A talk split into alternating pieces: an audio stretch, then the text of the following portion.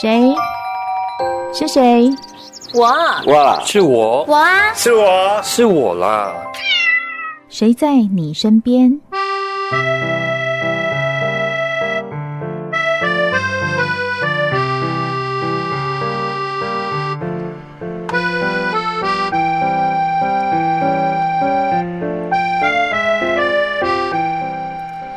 朋友您好，欢迎收听今天的《谁在你身边》，我是梦萍。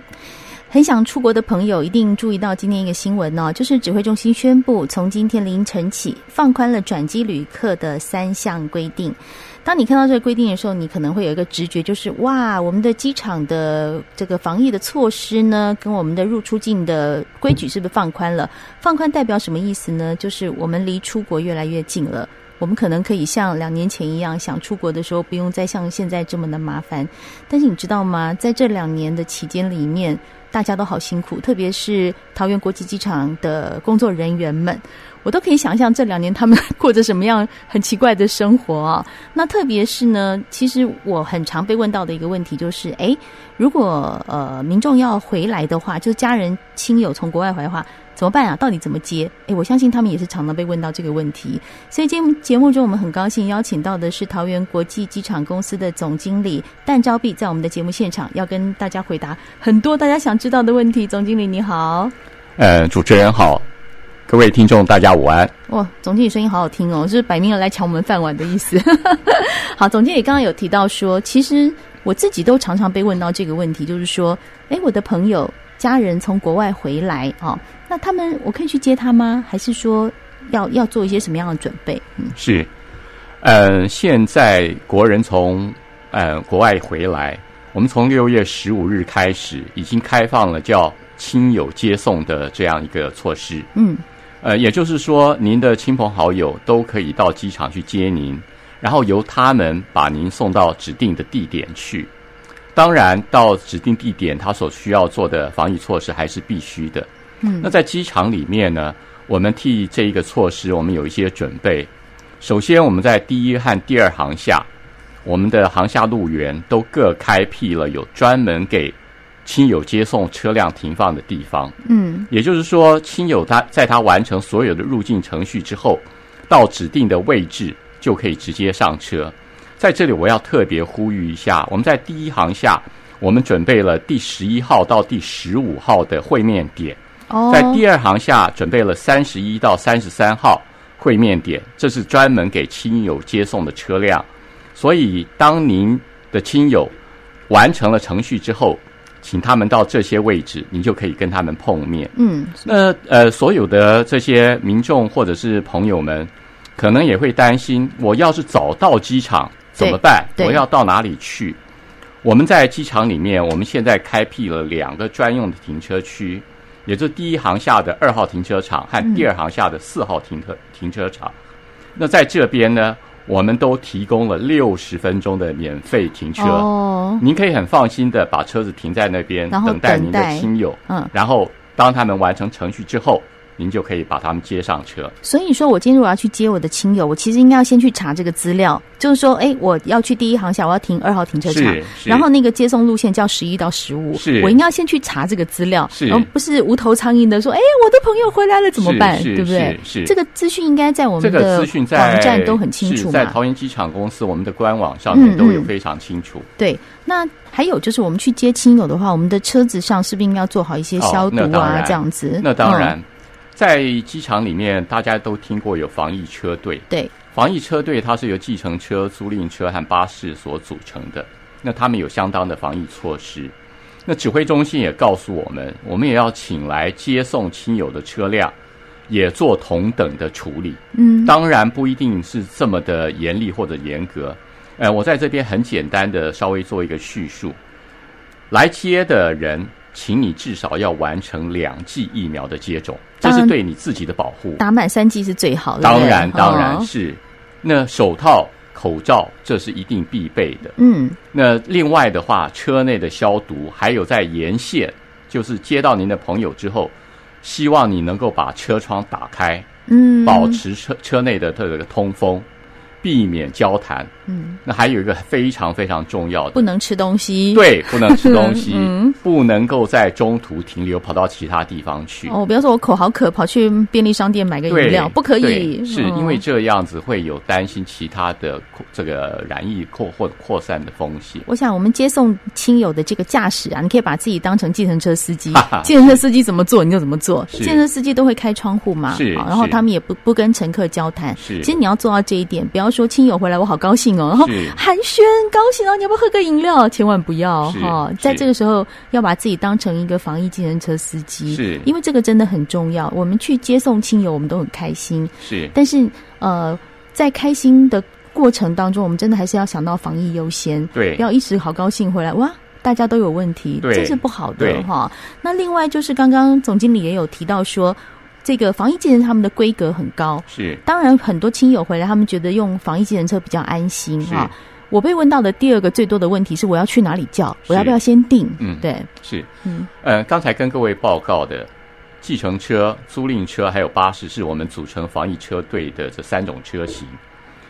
除了防疫巴士之外，其他另外两种都不用预约，哦，都不用预约，只要到了哦。机场，然后直接到他的服务柜台嗯，登记，然后就可以了。哦，这那防疫巴士的话，嗯您可以在出发地就可以上网预约。巴士是以前没有的，后来才新增的一个。呃，是巴士以前的班次比较少，嗯，那我们现在巴士呢，已经可以从新北、台北、台中以南，嗯一共有九个城市，都可以直接送到指定的地点，嗯，然后再由亲友或者是防疫车队的当地的防疫车队接送到指定地点。嗯，意思是说，比如说我是住在嘉义的人，是。那我可以搭乘这个呃防疫的巴士是。到嘉义，是，然后到了嘉义下车之后，那边还有防疫计程车可以载我到目的地。是是，那怎么那个防疫这么方便？计程车当、哦。当地的防疫计程车就必须要先完成约定，哦。也要向各位报告一下，防疫巴士是免费的。这么好，它并不是说不用付钱给防疫巴士车队，而是由机场公司我们自己吸收这样的成本，哦、你意思说乘客上车不用付？不用付费，哦哎，那个钱是由我们公司来指引。嗯、呃，所以为为什么要做这样子的一个事情？呃，因为这样子的话，我们可以减少对于计程车和租赁车的量的需求，也让整个机场里面的交通能够比较顺畅。哇，所以你们考量的方向好远大哦，就是要一个大局去看它。是，不然我们都觉得好像坐那个防疫计程车很方便。是，但是大家都坐的时候，加上现在疫情比较越来越趋缓，是出入的人多了。如果每个人都坐防疫计程车，那不得了，对，对大塞车。是，所以我们用这样的方式，希望能够疏解、舒缓一些旅客输赢上输赢上的压力。所以这些我们其实没有想到，我们想到的就是说，哎，那我回来了，我要怎么回到家？是，我们想到的是这个。是，但是在淘机这边来说，你们要想到的更多。当然，就是、当然，那是我们的责任。我觉得好辛苦哦，因为我想着就觉得哦，头皮发麻，因为细节的东西太多了。是，而且那个多的东西是我们觉得可能我们都没有办法去想到这么周延。所以刚刚提到说，如果对于现在入境的亲朋好友来说，可以去搭这个免费巴士，我觉得还挺方便的。但是后段一定要要要要想好，不然你下了车。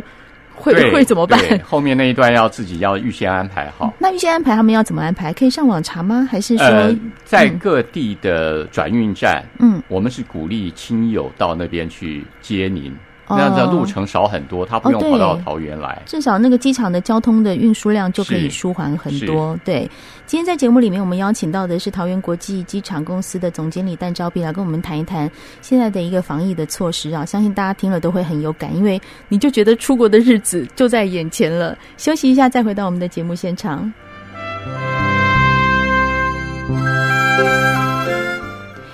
天节目现场，我们邀请到的是桃园国际机场公司的总经理戴昭碧总经理来跟我们聊一聊啊，在这两年的疫情，他们其实我觉得用想的都觉得很辛苦的事情啊。那除了疫情之外，其实还有一件事情你们要同步进行，就是那个第三航厦。好，第三航厦的工程，我我其实真的觉得很。我心里充满一种光明跟期待，因为两年没有出国，你会觉得说，如果我可以出国，那种感觉很好。是，而且呢，我是一个很爱旅行的人，我从第一航下开始到第二航下的使用，我都有经历过。现在第三航下快要可以用了，对不对？现在进度到哪里了？是，嗯，哎，很高兴有这个机会跟大家把第三航下简短的报告一下。第三行下我们现在到七月底总进度已经到了将近百分之三十八。嗯，或许这个数字大家听了没有什么感觉。如果各位现在再到桃园机场的话，你可以看得到第三行下整个的钢构结构都已经有雏形了。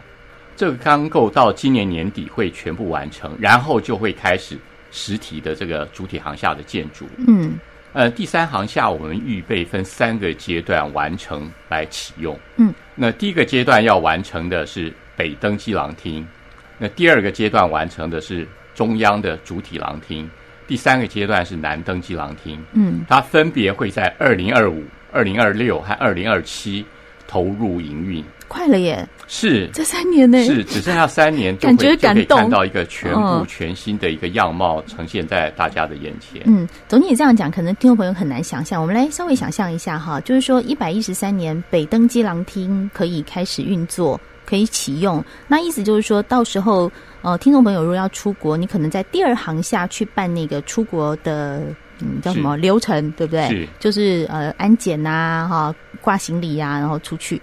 但是你那个时候可能会到第三航下去登机了，是，对不对？好，但是如果你真正要从第三航下进出的那种感觉的时候，嗯、是在一百一十四年，因为那时候主体航下已经开始完工启用了，对吗？是，嗯，一百一十四年主体航下会完工。那我们实际上因为还需要半年的试运转的时间，所以可能会再延后半年，嗯，把整个试运转做得非常顺畅之后，正式投入。正如同刚才主持人您讲的，呃，在整个第三行下分分三期投入营运之后，带给旅客的感觉绝对会是一个全新的样貌。可不可以形容一下，那可能会是一个什么样的全新样貌？呃，因为它的构造、它的建设，它除了这个高挑然后开阔之外，还有一个是智慧和绿能。嗯，这个都是我们在当初设计第三行下的时候，呃，所考虑到的。第三航厦完成之后，大家只要一进入到机场，你首先看到的就是两条绿色的廊带，你的车子是开在绿色的隧道里面，所以那种感觉跟你到一个这个钢筋水泥的建筑物是完全不一样的。绿色隧道是指它两两边是植栽吗？是，两边都是植栽。然后呢，开进去以后，对，然后开进去以后，嗯、到了航厦里面，它是我们会有一个全新、非常符合于。时代这个科技进步感的一个航厦和设施设备，智能是什么？我可以这样用人脸辨识就过关了。呃、人脸辨识其实我们在现在已经开始在做，在试运行了。嗯、我们当然到时候我们会看当时的法令也好，大家使用的习惯或者需求，我们再看看怎么样去逐步的提升它的效能。我感觉总经理要卖个关子，然后到了那个 真正营运的时候，我们就会很想去看一看。是，对，欢迎欢迎。这会有一种，我就想说，其实。从以前第一到第二的时候，第二再开始营运，我们就觉得那个感觉的那个落差感很大。是，那再加上已经这么多年了，第三航厦它一定是跟着时代在进步的。对，所以到了那个时候，到一百一十四年主体航厦完工以后，我们进出国门就有机会是走第三航厦了，对不对？哇！我突然觉得那种快要出国的感觉，好好哦啊！那除了第三航厦之外，其实还有一个很重要，大家可能没有注意到的是第三跑道的工程。我其实本来也不太有注意到跑道这件事，因为我们大家进出国门就是从航厦嘛、大厅嘛，你注意到的就是那个进去以后的那个呃动线呐、啊，你那个安检呐、啊，我们只注意到这些。但是其实我在仔细看了资料以后，才发现啊，还有一个第三跑道的工程哎。哦，现在目前是只有两个跑道嘛？对，嗯，第三跑道的工程现在已经开始在做这个规划设计了。嗯，呃，我们希望能够在二零三零年完成。虽然听起来离现在还有八年，嗯，但是这也是一晃眼的事情。真的，二零三零完成，二零三一年开始投入营运。为什么要有第三跑道？按照我们的预估，到二零三零年的时候，我们的客运量可能会达到五千两百万人以上。嗯，那那个时候，一个是量的需求，那第二个呢，我们希望能够在桃园机场，不管任何时候，至少维持两条跑道可以使用。跑道和其他的设施设备一样，它都需要有定期的维护和保养，要有备用。对，如果说以现在只有两条跑道，嗯、有一条跑道要做税修、要做季保养的时候，就会剩下单独一条，哦，那很，不容易应付。嗯、对。所以我们现在赶快要规划第三跑道。嗯、那这样无论如何都至少有两条跑道，嗯，可以让桃园机场的运能保持一定。嗯，更重要的，当我们的运能保持一定的时候，我们在这整个的飞航区域，也就是这个东南亚、东北亚中间。我们就可以保持一个枢纽的地位，哦、这个也是提升国际地位一个必须。哇，我突然觉得有一种很强壮的感觉，就是那种枢纽感，有没有？哎，来这边，我的容纳量是够的，是，是那一种感觉。所以我们必须要把这个容纳量 keep 在。好，你来，我可以这种位置上，对不对？随时可以接受。对，那这样来说，有三条跑，第三跑道出来的时候，因为我们现在是南一条、北一条，南北两条嘛。是。那有第三跑道出来的时候，其实那个流量是可以增加的，对，对不对？是。好，包含其实第三航下建好以后，也是流量可以增加，对。而且出入国门，我的猜想应该是更快速、更便利。当然。我们除了航厦跑道之外，嗯，相对应的，我们还有周边的联外交通，这都是在我们整个规划里面，在民航局、在桃桃园市政府，还有在行政院大家一起合作帮忙之下，联外交通也是属于我们建设的一环。哇，我觉得好难哦，我的小脑袋没有办法容纳这么多的东西哈，我能够想到的只是说。在这两年的疫情当中，我相信工作人员真的很辛苦，是因为我每一次看那个政策的变动，因为随着疫情的变化，我们的防疫措施是以在滚动式的检讨。我相信他检讨了每一个改变的策略的时候，你们的工作也要跟着 改。那当然，那当然。我用想的就，其实我们光想我们上班族就是了嘛，是就是改一个规则，我们的上班的环境啊、时间呐、啊、也都要改。你们应该是更更严重吧？呃，在桃园机场。我们最主要的考虑在防疫上面，安全是绝对是放在第一，嗯、也就是说，防疫和检疫一定是放在第一。但是在这个同时，我们还必须要兼顾到对于旅客和民众的服务品质。嗯，所以在这两者之间，我们必须要取得一个平衡。我跟大家也做一个报告，以现在来讲，我们在很多户外的区域，比如说您做户外的活动等等，都不需要戴口罩。嗯，可是，在机场里面。我们对于旅客跟旅客直接接触的同仁，还是全套的防护装备，口罩、眼镜，甚至于包括隔离衣等等。嗯，那这大家就可以想见，我们对于整个的这些防护的措施的严密。嗯，同样的，这些同仁他必须牺牲掉他个人的一些方便，他不会这么的像我们平常这么的舒服，他必须有一些牺牲。而且另外还有一个，我们机场到目前为止都还是维持二十四小时运作。嗯，大家还是必须要分批的轮班。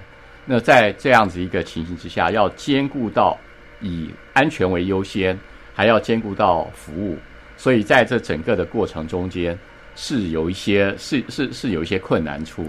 对，其实我可以想象说，像我们以前出入国蛮频繁的哈，回来就是下了飞机，然后过走一个通道。过安检，进国门领行李，出国呃 出关，那很高兴就这样一条动线。但是在防疫期间，我相信一定是变得很乱，很多样的路线。这个路线我用想的就觉得头皮发麻。嗯，呃，我们按照这个疫情指挥中心的规定，入境的旅客我们必须要做安全的分流。对，所以我们现在跟大家报告一下，桃园机场到现在还维持着分流的措施。分几条？呃，我们现在的分流，入境的旅客有一条。入境的机组员有一条，对于老弱妇孺有一条，然后亲友接送有一条，嗯，搭乘防疫车队的车辆的有一条，所以别说了，我头好痛。大厅里面，如果各位去看入入境大厅，会发现有很多的 Q line 在那边，但是也请大家务必要能够体谅我们，我们这样做是为了要让大家有一个好的环境，更安全、保险的环境。对，我们做这样的一个分流措施。嗯，除了分流 Q line 之外。我们调遣了很多的人力，维持的维维持那边的秩序。对，所以这样子在这整个的一个结合之下，让桃园机场维持在一个好的环境里面。我光是想那个动线，我就觉得很很辛苦、很累。而且这个东西，因为以前没有经验，对，对你们来说，是不是最难的是没有 SOP？对，没错。嗯、其实，在全世界国际机场的营运上面，它一它是有个脉络可循的，一定的啊。对对。但是从这个两年半以前。发生疫情之后，所有我们面临到的事情都是没有前例可循。我们必须在得到一个指令之后，赶快来想我们要怎么样来因应，要面对，要呃设计，要想出来一些相对应的一些措施。就是刚才向各位报告的，既要安全又要服务，所以在这一段时间，大家有很大的考验。那这个过程里面，总经理你自己觉得最难，或者有时候想想没有办法睡觉的事情是什么？呃，我想前一前一段时间落地裁剪，嗯，这个对我们来讲很大的冲击，因为会影响到我们很多，会占用到我们很多的资源。那另外，现在还继续在进行的这个 PCR 的筛筛检，它必须在一个通风的环境之下，要有足够的空间，嗯，同时处理很多这个入境旅客。要需要有维持一样这样一个能量，所以我们在这整个的这个设计上面，呃，我们在遵循的法令上面，我们都需要做很多很多的准备和考虑。我觉得光是要想这些像动线，人出来以后移到哪里，东西行李是要怎么移，如果有人染疫移到哪里，没人染没有染疫的健康的走哪里。那个都是一个很对，很大的挑战，这个都需要事先都要需要隔离好。万一万一，对，有刚才主持人您讲的情形，我们必须要有及时和这个适当的处理。嗯，所以我想这两年哦，疫情这么多变化，我相信你们面临的挑战也真的非常多，是不只是防疫的挑战，旅客的进出的挑战，然后还有我们刚刚提到第三航厦也在进行中，所以很多事情是同步在做的。对对，但是呢，跟总经理聊到了这个第三航厦跟第三跑道，我就觉得其实。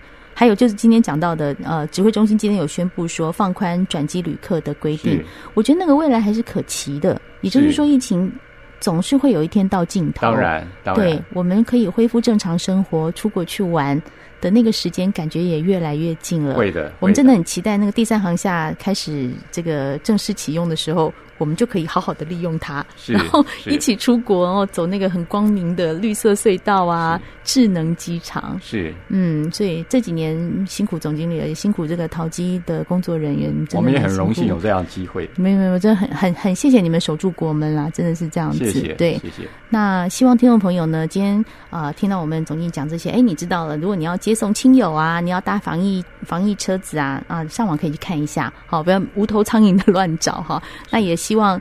就像我们刚刚节目讲的，希望在第三航下启用的时候，我们大家都回到了正常生活，过着很美好的出国旅游的环境。是是，谢谢总经理。好，谢谢主持人，谢谢各位，谢谢您收听今天的《谁在你身边》，我是梦萍，我们下次见喽。